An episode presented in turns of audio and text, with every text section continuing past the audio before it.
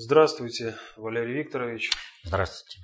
Здравствуйте, уважаемые телезрители, аудиослушатели и товарищи в студии. Сегодня 11 марта 2018 года. Прошлый наш выпуск передачи «Вопрос-ответ» был посвящен, в частности, посланию Путина. И в комментариях на YouTube нам приходили сообщения. Вот одно из них от Станислава Медведева. И даже вы, Валерий Викторович, не поняли главного события. Смеетесь над недопониманием других, а сами. Главное это, что Путин сказал всему миру, у нас есть такой источник энергии, которого нет в мире вообще. Вы что, не поняли? Наши придумали ядерную батарейку. Путин же сказал, что в 100 раз, она в сто раз меньше реактора подводной лодки и в 200 раз мощнее. Он же сказал, что ракета может летать в атмосфере неограниченно долго, значит топлива нет. Эх вы, аналитик. Вы вообще понимаете, что стоит за этим? Это поезда на вечном топливе, это электромобили без подзарядки и так далее. Вот главное. Самолеты без керосина. То есть нефть, за которую американцы воюют по всему миру. Да, ну что, наверное, надо каяться. Да что-то не буду. Вопрос э, сам по себе э, детский. А, то есть э, человек живет в каком-то придуманном им мире и рассуждает именно в такой возможности. А вот ну, этот вопрос позволяет вернуться к другому, очень серьезному вопросу, который, по сути, там мы не рассмотрели, отвечая на прошлый вопрос, э, в прошлой передаче вопрос-ответ. И там был такой вопрос, а как глобальный предиктор позволил России создать такое оружие, основанное на новых физических принципах? Вот. Э, и вот это как раз главный ответ. Что касается вот этого вопроса, ну, ну что здесь вот можно сказать? Э, в 1775 году Парижская академия наук приняла решение более не рассматривать предложение о создании вечного двигателя. Эта дата стала рубежным э, событием, когда э, на основе именно структурного управления всеми странами и народами стала блокироваться возможность получения человечеством таких источников э, энергии, которые бы могли дать э, человечеству новый виток развития и, в общем-то, вывести его из-под управления. В какой-то степени это обосновано. Дело в том, что э, нельзя давать вот оружие э, существу неразумному. Вот если много вот в интернете есть э, достаточно много видео, когда э, солдаты миротворческих сил в Африке э, шутя дают автомат обезьяне. И что потом они делают? Они разбегаются, потому что э, обезьяне интересно стрелять. Она вообще даже не понимает, что она может даже себя убить, стреляя из этого автомата. Вот. Э, и эти солдаты разбегаются. Поэтому вот с 1775 года глобальный предиктор на уровне всех государств структурного управления всех государств стал препятствовать э, внедрению в общество возможности альтернативной добычи, э, альтернативной в том смысле, что есть только разрешенные э, способы получения энергетики, которые внедряются во всем мире. Все альтернативные способы стали блокироваться различными вариантами. Но при этом, несмотря на то, что уже тогда, еще в 1775 году Парижская академия наук приняла такое решение, патентные бюро различных государств тем не менее принимают такие заявки на патенты и они принимают с оговоркой не потому, что это физически осуществимо, а потому, что посмотреть научную новизну. Им нужно отслеживать, где, какие возможности, э, кто на какой уровень э, добычи э, энергии вышел в мире. Именно это надо контролировать.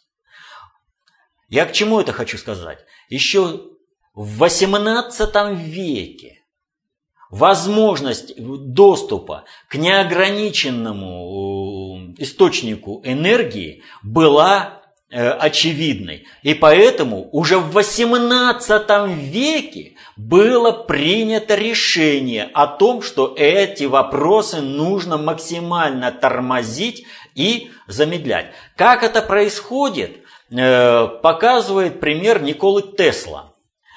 Еще в начале 20 века он экспериментировал э, с, с различными источниками энергии, с передачей энергии на э, большие расстояния, беспроводной передачей энергии на большие расстояния.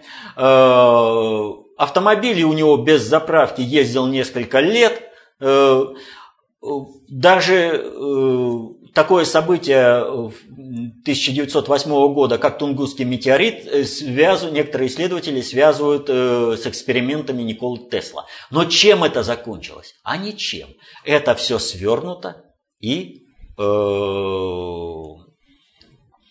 э, так скажем... Под сукно спрятали. Да, положили под сукно, и ни одна страна мира этим не воспользовалась. Что Соединенным Штатам, которых делали головником в мире, Э, не, нужна была, не нужны были источники э, вот э, такой энергии. Нужны были. Но почему? Глобальный предиктор всемерно тормозит развитие, научно-техническое развитие человечества. И делает это он, потому что он заложник самой ситуации весь, э, вся стру, все структурное управление миром и бесструктурное миром, весь мировой миропорядок, извините за э, здесь некоторую тавтологию, но весь миропорядок построен на том, чтобы блокировать освоением человеком заложенного в него генетического потенциала, а давать гранату или оружие вообще людям, э, которые не могут распорядиться этому во благо себе, а это как обезьяне дать гранату. Глобальный предиктор понимает, что он никуда не может деться с этой планеты, и потому он вынужден это тормозить. То есть, для сво... еще раз повторю, для своего господства в мире ему необходимо воспроизводство нечеловеческих типов психики, но как бы ему не хотелось комфортно жить, он не может человеческим особям с нечеловеческим типом психики давать источники, э, неисчерпаемые источники энергии. Иначе это человечество воспользуется как обезьяна гранатой. У них произойдет глобальный катаклизм.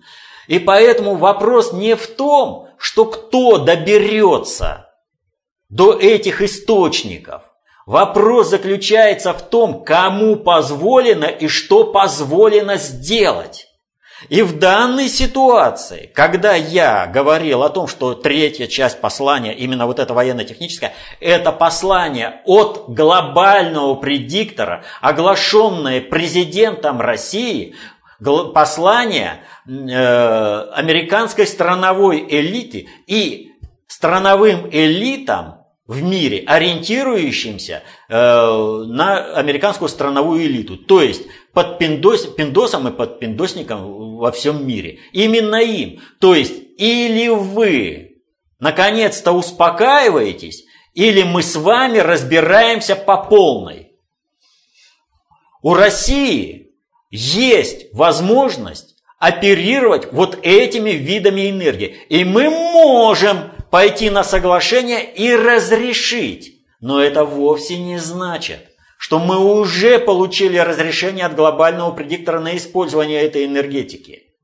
Это совершенно не значит, что э, мы как хотим, так и будем это делать. Да и делать, повторю, надо. Именно с условием сначала совершенствования, развития мира, э, чтобы человеческий тип строя психики становился э, доминирующим, и вот тогда можно будет обществу вот эти источники пита, э, энергии, энергии, которые могут привести.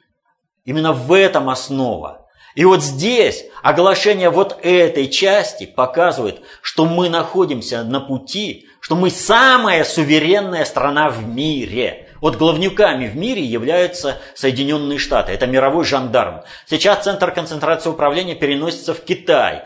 Но даже Великобритания, империя, над которой никогда не заходит сон, они не являются суверенными в том объеме, в каком объеме является суверенной Россия. Хотя структурно она во многом еще управляется э, страновой элитой США.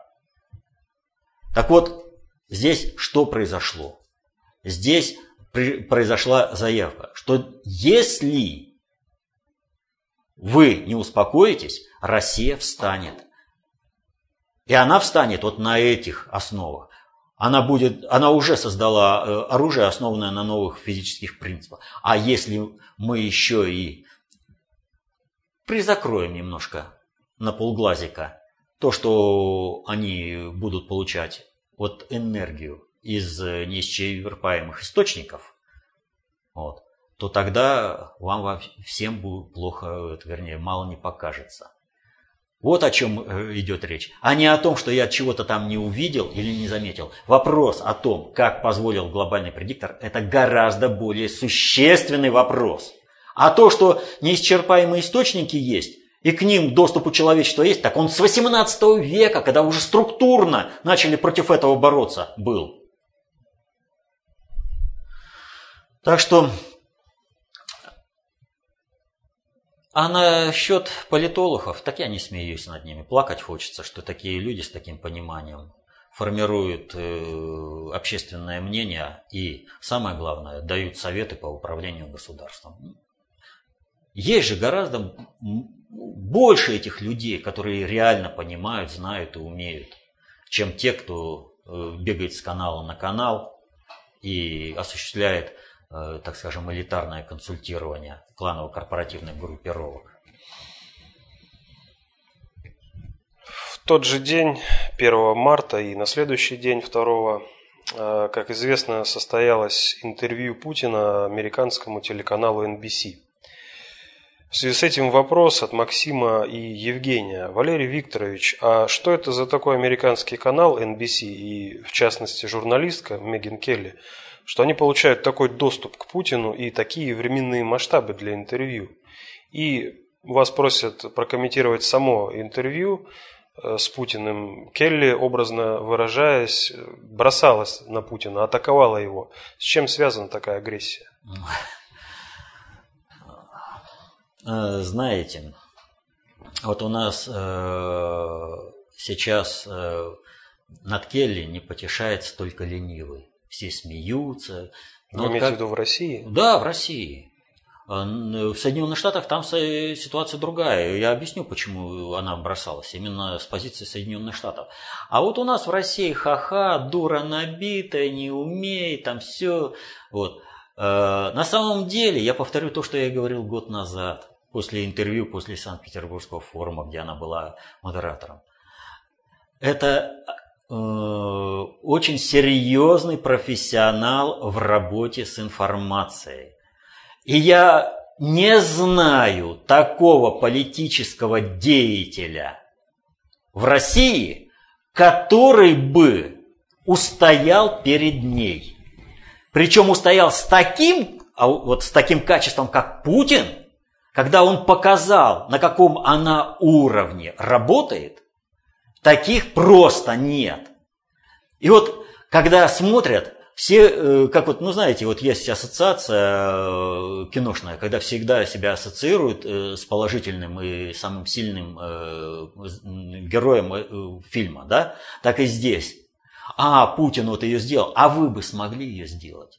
Я вот практически скажу, что я не знаю такого политического деятеля в России, который бы смог устоять перед ее напором, которого бы она не смогла сделать. как она делает всех в Соединенных Штатах. Весь э, вопрос в другом. В чем ее конкретная проигрышность? У, не, у нее проблема э, в том, что, во-первых, она э, продукт американской системы образования. То есть она абсолютно не образована. Все, что она знает и умеет, это ее стихийное самообразование. Вот ей э, свыше даны возможности работать с информацией. Она их реализует. Но реализует она, как Путин в принципе говорил, с негодными для этого средствами. И, но в толполитарном обществе, особенно, вот, скажем, в Соединенных Штатах, она может сделать любого, потому что те посылы, которые она делает, они, в общем-то, в логике само собой разумеющегося должны повлечь человека по, э, в рассуждениях по той тропинке, при которой она приведет этого человека туда, куда она захочет. Путин на подходах ее рубил, на подходах, но заходы у нее были очень сильные. В чем ее вот эта вот яростность, когда она, ну, с одним и тем же вопросом, ну, уже всем смешно, уже Путин сидит там, вы поймите, услышьте. Оно заключается в следующем. Первое и самое важное для нее. После первого интервью как у нее аудитория была разочарована. Они считали, что она подыгрывает Путину. Она не смогла сделать Путина. Американской аудитории не объяснить вот абсолютно не объяснить, что Путин такой умный, обычный руководитель России, умный то есть. Все остальные, кто э, не такие, как Путин, э, Сталин, э, Петр I, Николай I, Иван Грозный, это временные местоблюстители. Вот. Поэтому вот у нас настоящими государями вот являются, повторю, вот начиная вот там Путин, Сталин и дальше э, по таким вот вехам. Все остальное это местоблюстители, э, которые э, между эпохами, так сказать. Так вот, западный обыватель, что продемонстрировала и Мегин Келли, не западный, даже вот больше в степени американский обыватели, на что указывает и указывал и Путин напрямую, они ведь уверены, они имеют право. Вот они имеют право. Никто в мире американских прав не имеет, и самое главное, он не имеет права претендовать на то, что не разрешили Соединенные Штаты что любая страна имеет право претендовать только на то, на что им разрешили претендовать Соединенные Штаты. Это уверенность, начиная от самого верхнего э, политического деятеля в Америке и кончая самым последним обывателем. И вот вы представляете, вот с такой он приходит и показывает, а Путин-то выше Келли. Как это он? Это она ему подыграла. Нет, этого не может быть. Это рушит наше представление о мире. И, соответственно, этому Мегин Келли, чтобы сохраниться как фигуре, я не говорю медийной, политической или еще какой-то, а как фигуре американского общества – Именно общество, не истеблишмента, не какой-то там тусовки в верхней, а просто чтобы общество, чтобы его общество не отторгло. Ей нужно было показать, что она за американские интересы готова драться до последнего. И все эти яростные наскоки, это для них, для американского обывателя, которому она показывает, я дерусь за вас. Вы видите, я настаиваю, я говорю президенту Путину, что как это так, ты президент какой-то рашки, не слушаешь, что там говорят и какие эти, кто называется, э, рассуждения идут в Конгрессе США. Ты почему не принял какие-то там решения в интересах США? Как это так? Нарушение американского законодательства у тебя в России не является э, преступлением. Ты чего, обалдел? Ты посмотри, Приезжает какой-нибудь чиновник э, на Украину, там все во главе с президентом выстраиваются почтительно и рассаживаются. Он ключевой, любой чиновник из Соединенных Штатов. Приезжает какой-нибудь такой же в Европу, куда угодно. Вы-то почему? Вы от вас требуют, и Путин ей раз за разом говорил, вы поймите простую вещь что страна наша суверенна, у нас есть свое законодательство, у нас свои цели управления есть. И вот сообразно нашему целеориентированию, нашей концепции управления, мы и будем относиться к деятельности тех или иных людей. Но вот это вне круга понимания абсолютно всего общества Соединенных Штатов.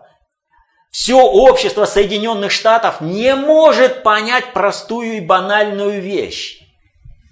Того, как это так, что интересы Соединенных Штатов не могут быть руководством к действию всех остальных стран и народов. Ведь на основе вот этого уверенности они идут и бомбят всех, убивают. Они несут демократию. Они, если кто-то там где-то что-то решил, если в Конгрессе кто-то там э, чихнул, то по поводу, по которому кто-то там чихнул, в той стране сразу должны принимать законы, открывать расследования. Вот американская логика. Это они искренне все в это верят. Они привыкли быть главнюками в мире. За 30 лет После э, крушения Советского Союза они привыкли быть единственными в мире. Они другого мира не знают. Ну просто не знают.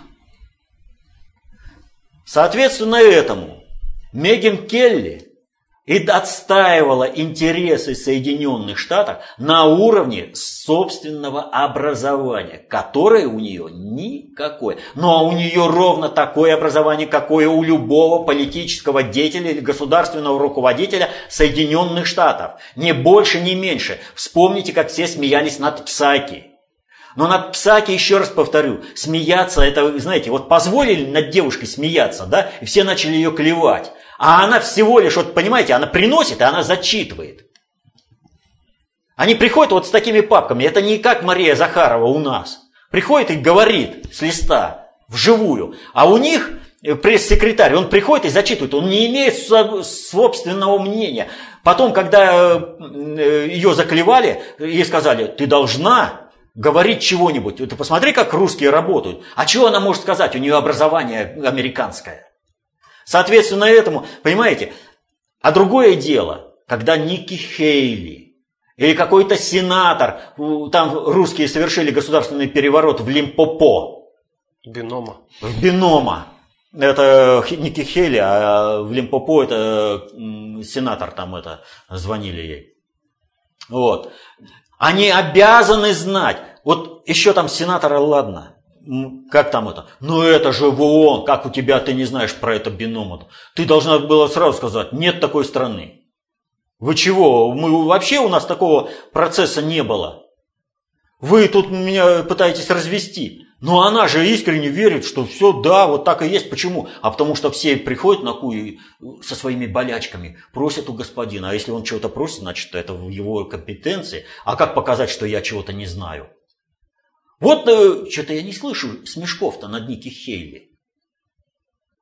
Вот. Почему, опять же, у нас все эти заказные патриасты, вот, патриоты, так называемые, вот, они с удовольствием смеялись, потому что отмашка была. А вот над Ники Хейли отмашки нет, смеяться не надо, над сенатором не надо смеяться. Так вот, э, сейчас почему смеются э, над э, Келли. Меган Келли, а потому что она вошла в клинч э, с пиндосами, с американской страновой элитой. То есть ей простить не могут, что она не достигла той цели и не пустила Путина на первом интервью. Ей дан сейчас шанс реабилитироваться. А поскольку она не реабилитировалась, да я поперед своего хозяина пойду и попинаю, и, нет, ну, любой подпиндосник, патриаст имеется в виду, думает – что его погладят по головке там и конфетку дадут. Вот о чем идет речь. Что такое, это кто называется, NBC? Вспоминаем, с каким лозунгом шел э, Трамп на выборы. America first. То есть Америка, Америка прежде всего. Не превыше, а прежде всего. То есть американские интересы прежде всего. И он всю свою деятельность в течение этого года строил, выполняя свое предвыборное обещание. America first. Дальше возникает вопрос. А как это строится? Как это воспринимается в мире? Во всем мире воспринимается это так, что Соединенные Штаты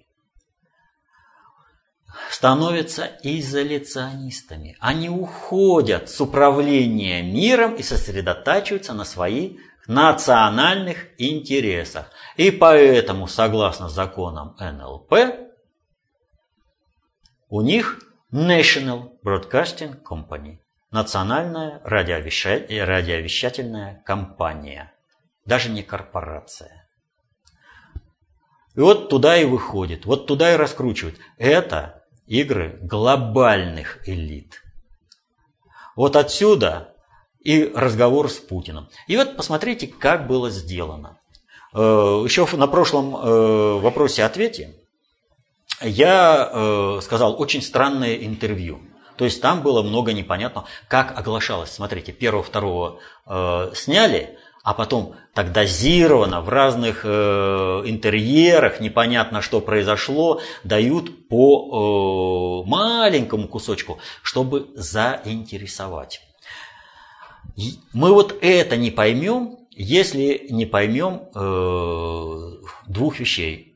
Первая вещь, о которой я говорил э, в прошлом вопросе-ответе. То есть дуплет, выступление в Женеве нашего министра иностранных дел Сергея Викторовича Лаврова и послание э, Владимира Владимировича Путина, государя России, э, Граду и миру.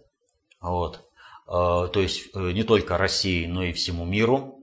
Вот. Это э, глобальная политика, согласованная с глобальным предиктором для избежания полномасштабной Третьей мировой войны, которую э, страновая элита Соединенных Штатов желает развязать руками Европы против России.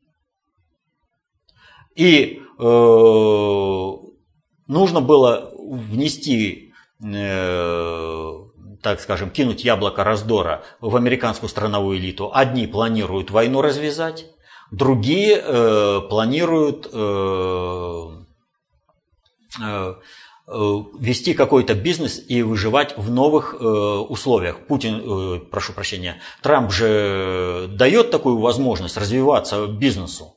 И э, многие страновики, увидев в этом э, свои перспективы, они стали уходить из э, подстрановой элиты США, перетекать под глобальщиков, решать их вопросы. А тут, значит, страновики пытаются развязать войну, которая будет рушить их интересы. То есть и внутри Соединенных Штатов начинается борьба и э, в Европе начинается борьба за свои интересы.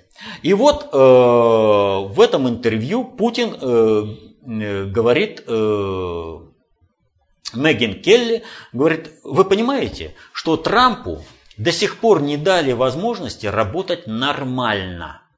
Мы до сих пор не можем выстроить нормальные отношения. То есть, э, какие отношения и чего ждать от этих отношений между Россией и Соединенными Штатами для всего мира до сих пор загадка.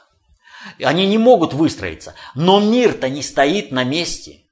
И видя вот эту, вот когда страновики борются против Трампа, они борются против вообще своей страны. Они ведь чего фактически добились? Они собственными руками уничтожают эксклюзивный статус Соединенных Штатов. И чем больше они борются против Трампа, тем больше они это делают. Но они это понять не могут. И вот э, к чему это приводит? Вот смотрите. Жизнь не стоит на месте. Но всем странам и народам надо как-то определяться. У них-то тоже жизнь. Вот в Саудовской Аравии, например, идет война.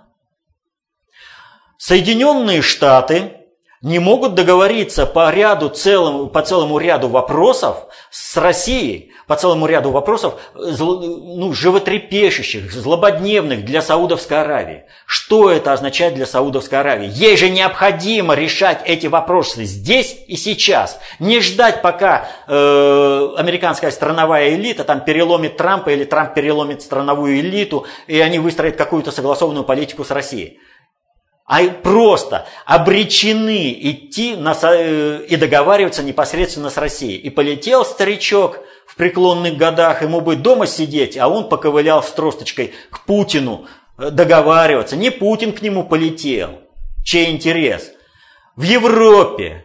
Ага, те требуют, американская страновая элита одно требует. Эта глобальная элита э, из Америки требует другое. Это все идет через один канал. Это требует взаимоисключающих вещей для, американ... Э, для проамериканской, для европейских подпиндосников. У них э, есть свои злободневные задачи, которые нужно решать. А тут их еще хотят заставить воевать за американские страновые интересы. А тут выясняется, что среди американцев не все хотят, чтобы они воевали. Что с Россией куда деваться?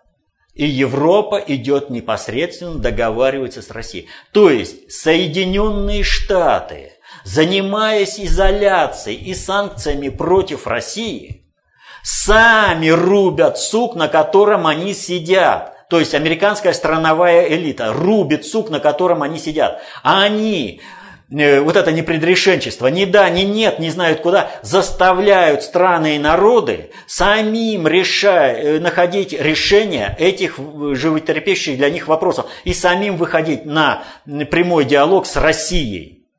Все. Штаты как страна рушит, как э, сверхдержава, как главнюк в мире, как мировой жандарм рушатся.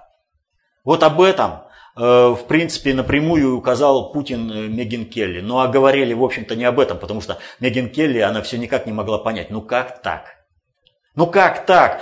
Вот там американский сенатор чихнул, а почему президент Рашки-то не вскочил и с платком к нему не побежал? Ну, ну, они же видят пример Украины и других типа суверенных стран. Вот. И здесь ведь э,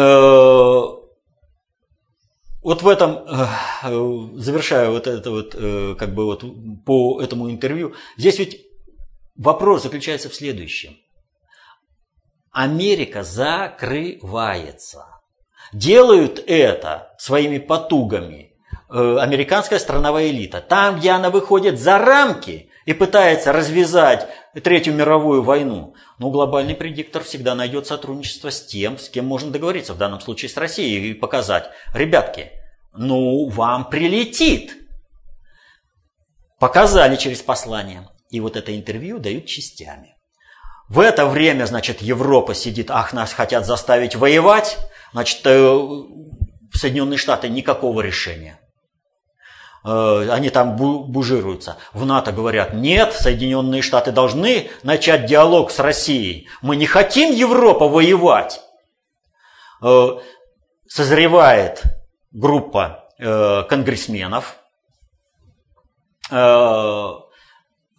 которая обращается Трампу о том, что надо начинать переговоры с Россией по вопросам вооружений и надо как-то это дело утрясать. Это же, понимаете, мы одной ракеты гипотетической, а по сути мифической. Все это, в общем-то, кто занимается более-менее Северной Кореей, знают, что не привезут ей двигатели и не привезут ей боевой заряд, нет у нее ни ядерного, ни ракетного оружия, никакого. Просто никакого. Все это привозят.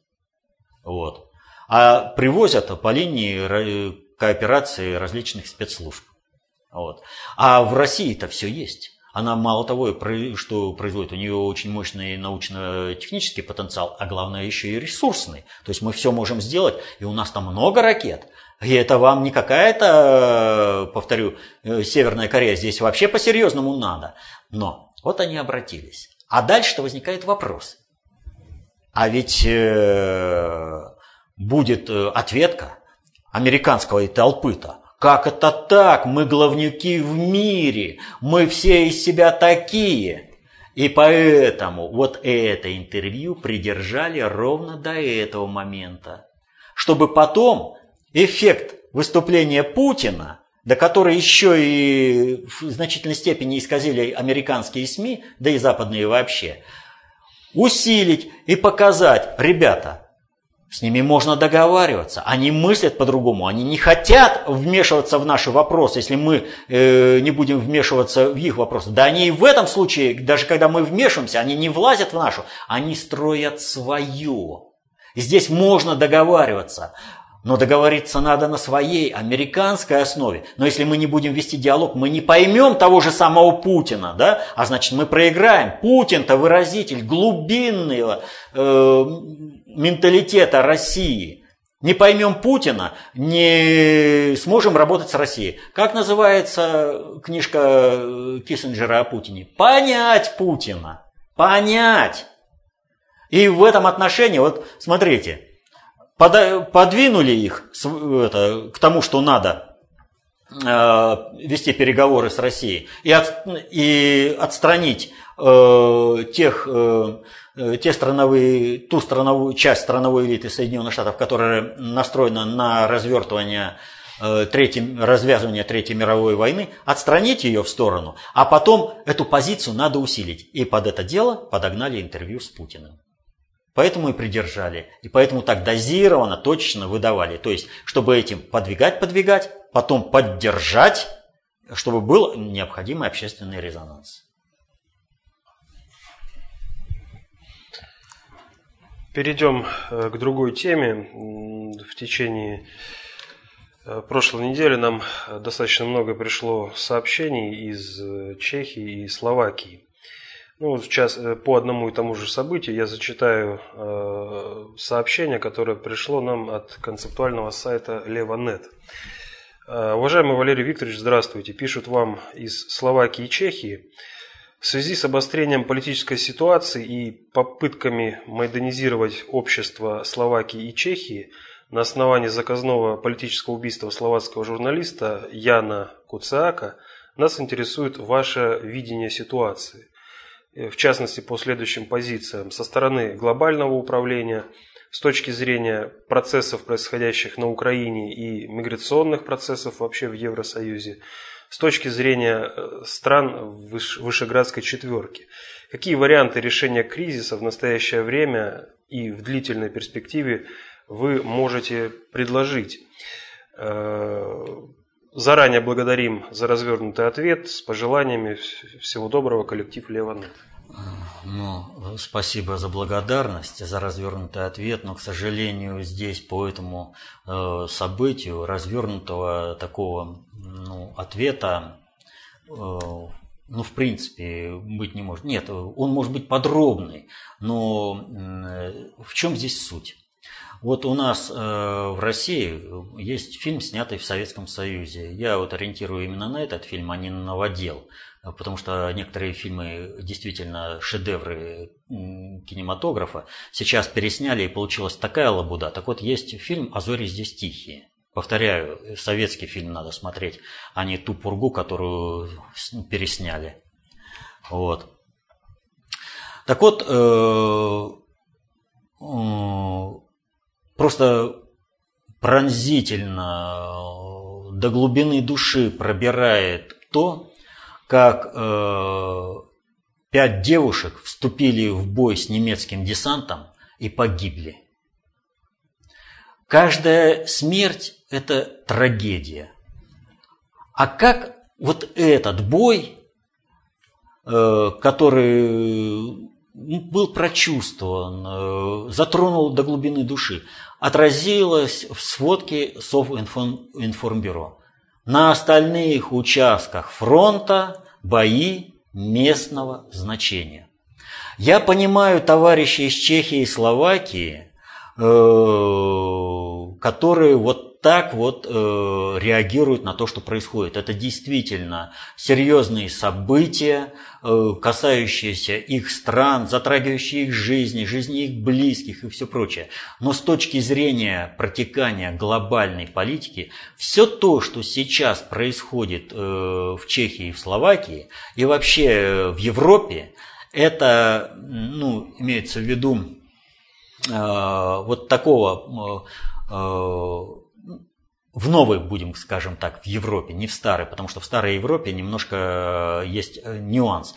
Так вот, это бои местного значения, которые не приобретут того или иного качества без разрешения глобального противостояния и решения вопроса, как выстроятся взаимоотношения России и Соединенных Штатов. Ровно то, о чем я говорил э, вот буквально только что, когда мы говорили об интервью э, Владимира Владимировича Путина Мегин Келли.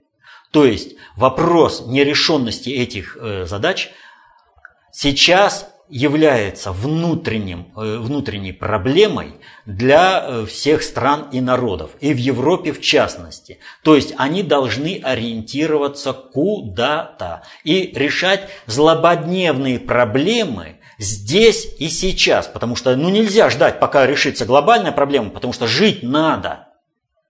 Вот.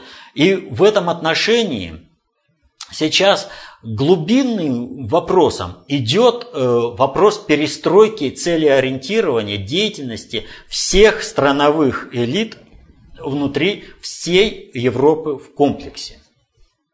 Что же касается вот этих событий, попытки майданизировать э, Чехию и Словакию, то надо понимать, что это старый процесс, заложенный еще американской страновой элитой, она не понимает э, вышегра... задач Вышеградской четверки и не знает. Она... Этот вопрос решается помимо э, американской страновой элиты, через представителей глобальной элиты внутри э, стран этой Вышеградской четверки и Европы вообще. Вот. И она решает то же самое. Что произошло здесь? В данной ситуации они пытаются создать основу для Майдана по украинскому варианту, когда был убит журналист Георгий Гангадзе. Тот же самый вариант. Почему позволили э, сделать это глобальщики? Потому что соотносится это и с планами, э, немножко соотносится и с планами глобального предиктора. То есть по отношению к Чехии и Словакии дальнейшее оглашение э, скандала с, панамским, э, с панамскими бумагами э, должно быть прекращено. Должно быть закрыто. И здесь как относится, Мару сделал свое дело, Мару должен уходить. То есть птичка голубь принес письмо, да, и в обратный путь его уже не надо отправлять, поэтому голубя еще и зажарили вот, на обед. Э, что бывало, кстати, у э, крестоносцев, которые почтовых голубей случалось съедали. Потому что осажденные э, в крепости, они не имели возможности получать еду. Вот, это было абсолютно неправильно, но у некоторых голод не тетка. А в результате этого происходили, в общем, события печальные для Э,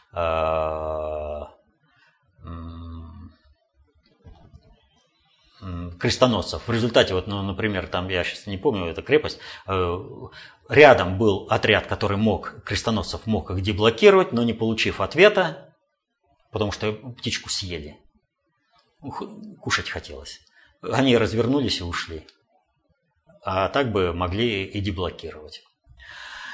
Вот, так вот, здесь ситуация какая? Э, закрывается тема панамских бумаг. Но сохраняются выходы манипулирования всей элитой. Дело в том, что вообще э, кадровый вопрос, он э, везде критичный, во всех странах мира. И поэтому все эти оглашения большей частью не для того, чтобы кого-то убрать, а для того, чтобы сделать более управляемым. И э, глобальщикам тоже интересно сделать кого-то более управляемым, ну, внутри элиты и Чехии и Словакии, для того, чтобы те могли в определенный момент сказать свое «нет», представителям американской страновой элиты. То есть приезжает эмиссар и начинает говорить, ты будешь делать то-то. Он говорит, не, мне вот сказали сделать то, и я буду делать вот это. А вы между собой там разберитесь. Вот ради этого э, должен быть в подвешенном состоянии. Поэтому вот этот момент с ликвидацией журналиста, он э, как в ту, так и в другую сторону, кто им будет пользоваться.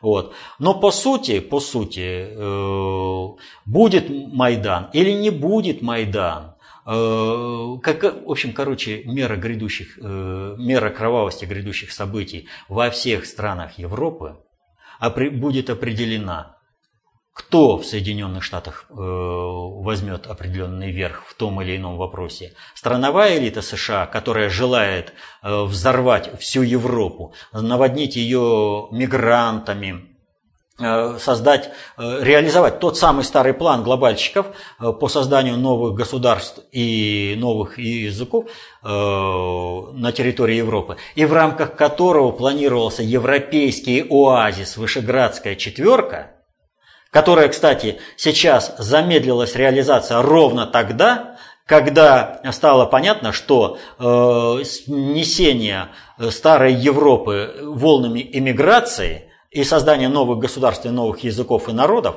откладывается на неопределенное время. И поэтому сейчас Польша начала, в общем-то, выкаблучиваться в этом плане, и Вышеградская четверка осталась подвешена. Хотя процессы эти все равно двигаются и идут. Они рассчитаны на будущее. Их никто оставлять не будет. Но, повторю, скорость протекания этих вопросов будет зависеть от решения главного вопроса как будет перестроено глобальное управление в мире, э, как разрешаться сейчас конфликт между страновой элитой США и глобальной элитой внутри Соединенных Штатов, с каким качеством будет перенесен центр концентрации управления в Китай, э, в каком состоянии будет Иран и из-за чего придется поступаться теми или иными возможностями, отдавать их на разрешение России. Вот.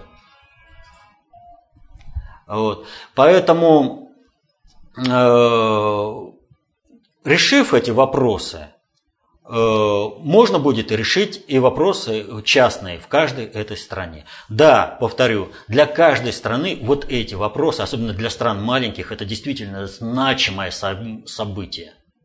Вот. Э, по своему эмоциональному содержанию, ну вот я как привожу пример по девушкам э, из кинофильма «А здесь тихие». То есть это действительно до самой глубины души, но если брать с позиции общего хода вещей и расстановки сил в мире, это бой местного значения. Результат этого боя будет зависеть от того, вернее, даже не результат, а последствия этого боя. И как он будет протекать, будет зависеть от того, как разрешаться более значимые вопросы глобального управления в мире. Вот. Так что здесь, э, опять же, вот э, развернутый ответ, ну как вот развернуть именно по чешским событиям или там по словацким, э, когда самое главное, развернутый ответ именно по глобальным вопросам. Так что прошу прощения, что вот ответ такой получился. Следующий вопрос. Минимум 45 человек просят вас прокомментировать следующее сообщение. Швейцария обнародовала информацию о счетах Грудинина. Означает ли это то, что ГП допускает возможность сценария Майдана в России? Нет, это как раз наоборот. Значит, э, вопрос э, снятия Грудинина э, прорабатывался исключительно американской страновой элитой. Они добивались снятия Грудинина или так скажем, создания э, поствыборной ситуации, когда Майдан раскручивается по поводу того, что там неправильно посчитали. Что там считать? Э, Грудинин э, ну, при самом-самом таком раз, развернутом голосовании за него вот. Э, в настоящий, повторю, в настоящий момент, до выборов еще неделя, и там надо смотреть, он не наберет более 10%. Не наберет. У него нет таких возможностей. Э, он не выполнил ни одну задачу, э, ради которой глобальщики его держали, как проект руководителя совхоза имени Ленина коммерческого предприятия, ни как проект кандидата от КПРФ. Ни одной задачи Грудинин не выполнил. Просто не выполнил. Он оказался не способен к этому. То есть, когда его слушаешь и понимаешь, что человек просто вообще не соображает э, в тех вещах, о которых он рассуждает. То есть, а какой это руководитель? Вот вообще, вот когда там за него кто-то агитирует голосом, да вы послушайте, чего он предлагает. Ну, это детский сад. Ну, мало того, что он всем говорит ровно то, что от него хотят услышать. Вот ровно то. Вот вы хотите услышать э, по Сталину, я вам скажу по Сталину. Вы не хотите про Сталина услышать, я вам не скажу про Сталина, вернее, буду говорить против Сталина. И то, и другое, и когда получается такая более-менее разношерстная аудитория, он вообще плавает. Так вот, что произошло? Вот э, подпиндосник э, Жириновский, который там прыгал, он же орал снять, снять Грудинина. И вот в этот процесс нужно было вмешаться. И принципиальной разницы, сколько у Грудинина счетов в Швейцарии не закрыто, 2 или 13, нет. Надо понимать просто одну вещь. У кандидатов в президенты России есть иностранный счет, личный. Соответственно, этому он управляем со стороны Запада. Вот для кого это приемлемо, что будет у нас марионетка типа Петра Порошенко? Вот те за Грудинина пойдут голосовать. Для кого это неприемлемо, те за Грудинина не пойдут голосовать. Кто, вот для кого неприемлемо, чтобы марионетка была, кто говорит, что Россия это суверенная страна, она должна развиваться в своих интересах, они за Грудинина ни при каких условиях не пойдут голосовать. А вот э, кому без разницы вот эти счета, кто скажет, а это все там врут, я с этим разбираться лично не буду, но я не верю, что у него там есть счета. Они хотят, чтобы у них была марионетка. Заблуждаться не надо. То есть для них уровень э, нашего, так скажем, президента э, в лице марионетки, в лице Горбачева, Ельцина или там аналог на Украине Петр Порошенко, для них приемлемо. Они хотят такой же жизни, как на Украине, хотят такой же жизни, как в 90-е годы. Ну, что сделаешь? Ну, есть часть людей такая – они пойдут голосовать. Вот. Весь вопрос заключается в следующем. Сколько людей придет и проголосует? Чем больше людей придет и проголосует, э, тем меньше будет за Грудинина. Это, в общем-то, несмотря на то, что Грудинин сам типа выступает за явку, на самом деле явка для него катастрофична. Вот, э, так вот, э, у нас же как было, два счета открыто, а потом Швейцария в инициативном порядке говорит, нет, еще 11 счетов. А это означает, все, ребятки, тем кукловодам, мы вписываемся в этот процесс. И теперь, если вы будете играть на отстранение, будем с вами поступать по-другому. Ну и все. Вопросы, в общем-то, с отстранением сразу стали сходить на нет.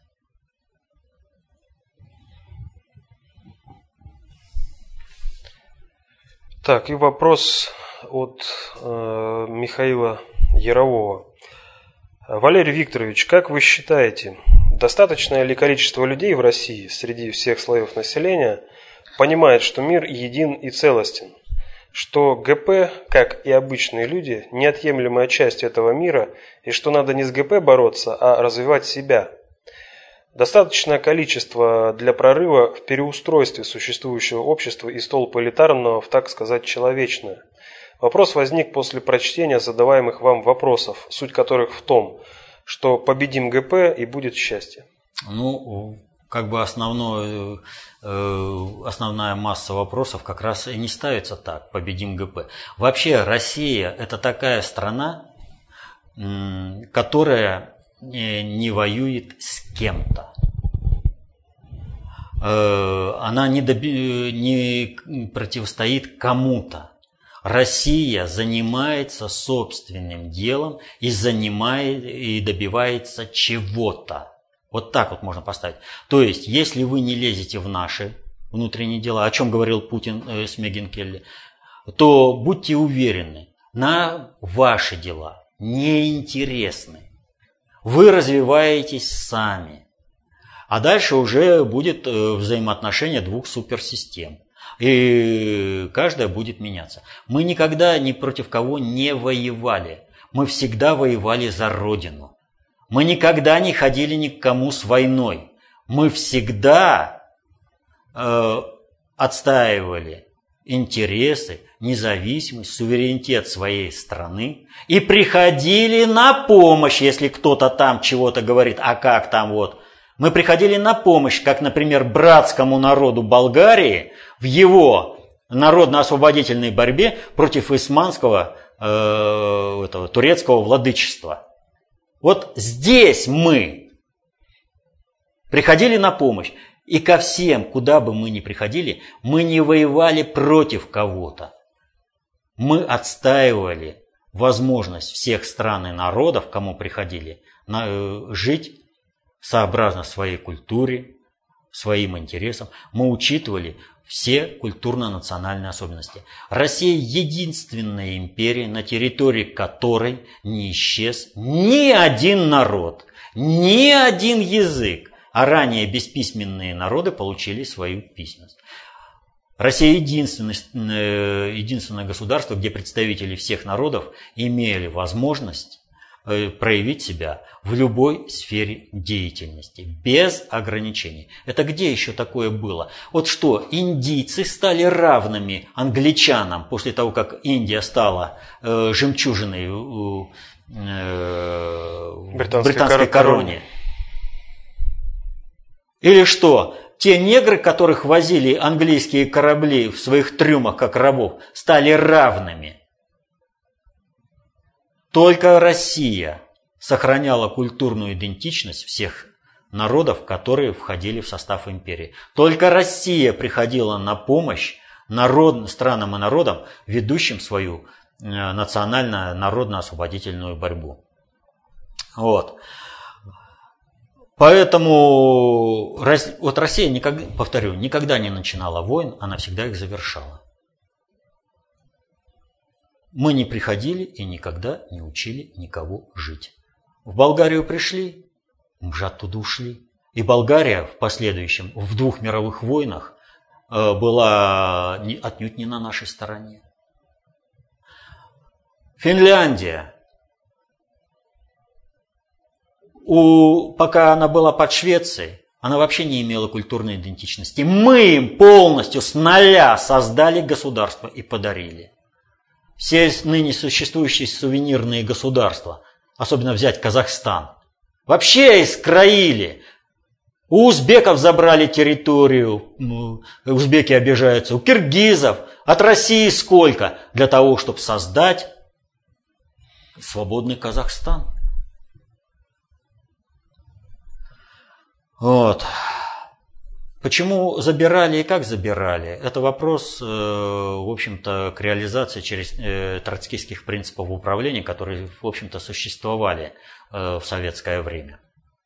И по отношению к России они очень негативно проявились. Поэтому, повторю, мы во Второй мировой войне Австрию взяли, ушли, Норвегию взяли, фашистов выбили, э, нацистов германских выбили, ушли. Э, нигде никому ничего не навязывали. Пришли в Чехию, вернее в Чехословакию.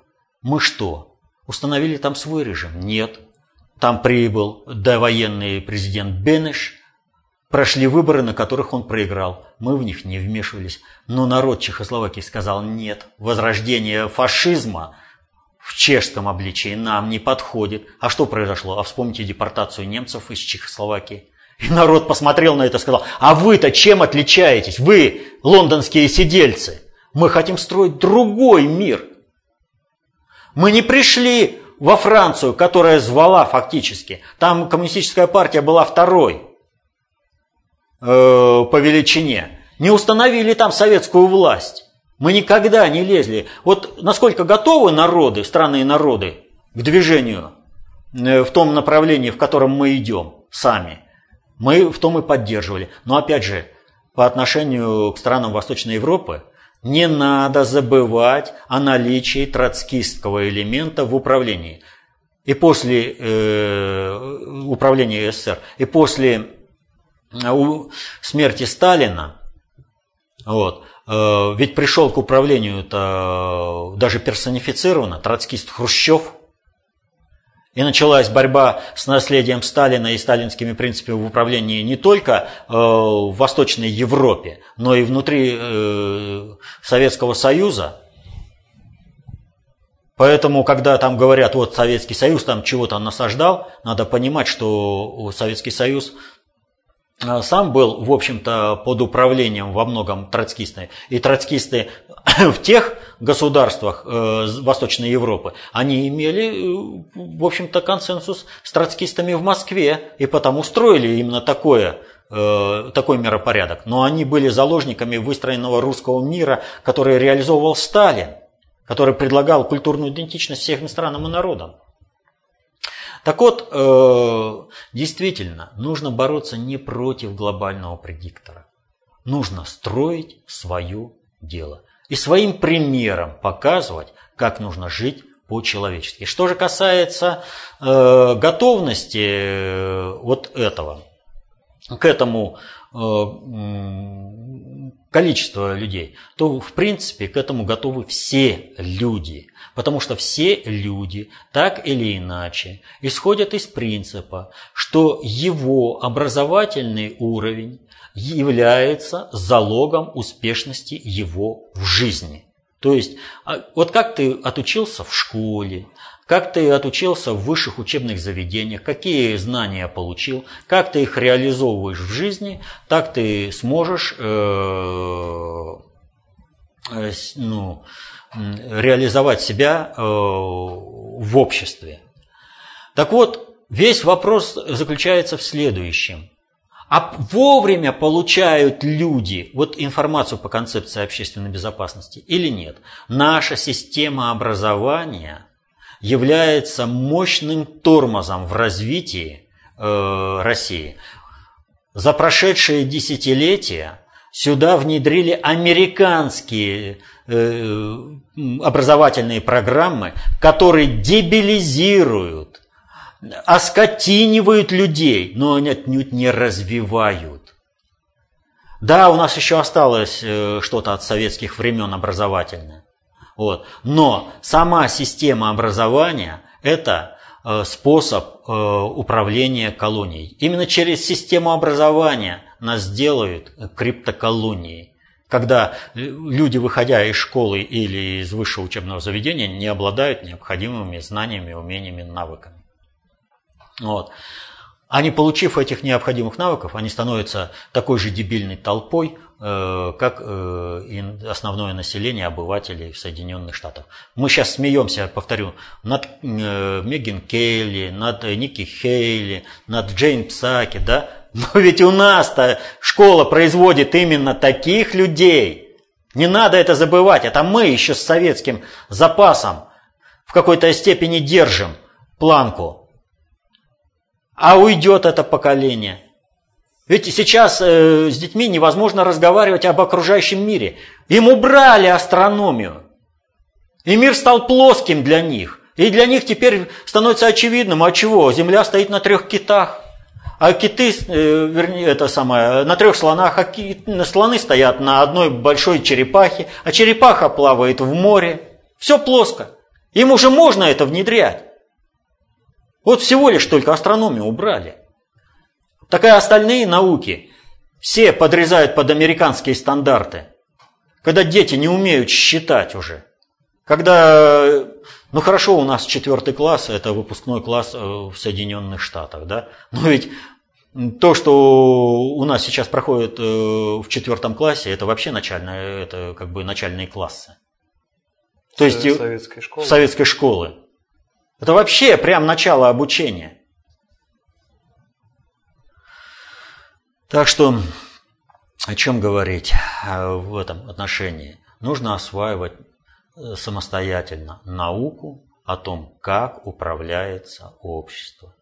Надо понимать, что никто не даст нам избавления, ни Бог, ни царь и ни герой.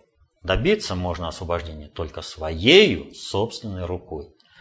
И многие вещи, как гласит э, правило достаточно общей теории управления, вот. Многие вещи нам непонятны. А, это Козьма Прутков, прошу прощения.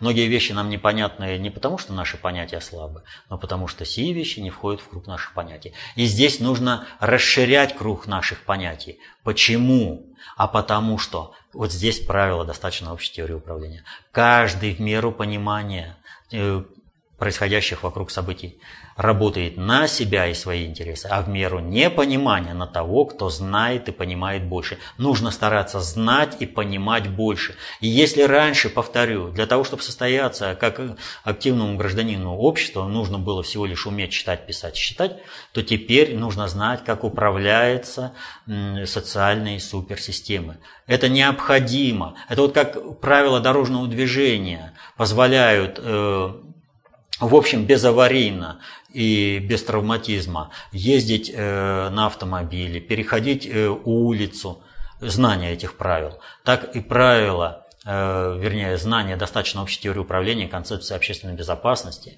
позволяет в общем, безаварийно, вот в этом, с учетом того, что здесь мы не только живем сами, но и другие двигаются. И иногда бывает так, что и ты ничего не сделал, а авария произошла. Вот. Э, потому что других участников движения много. Так вот и в социальной суперсистеме.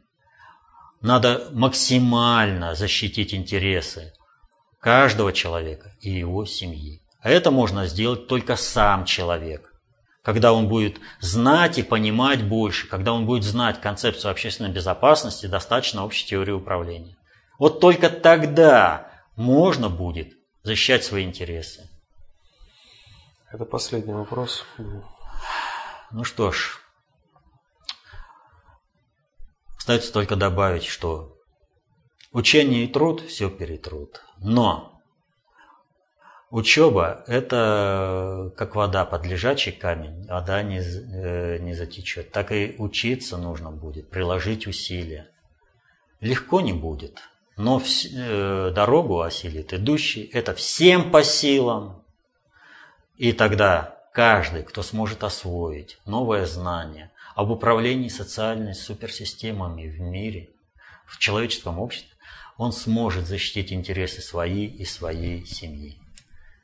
Успехов вам в учебе, мирного неба вам над головой. До следующих встреч.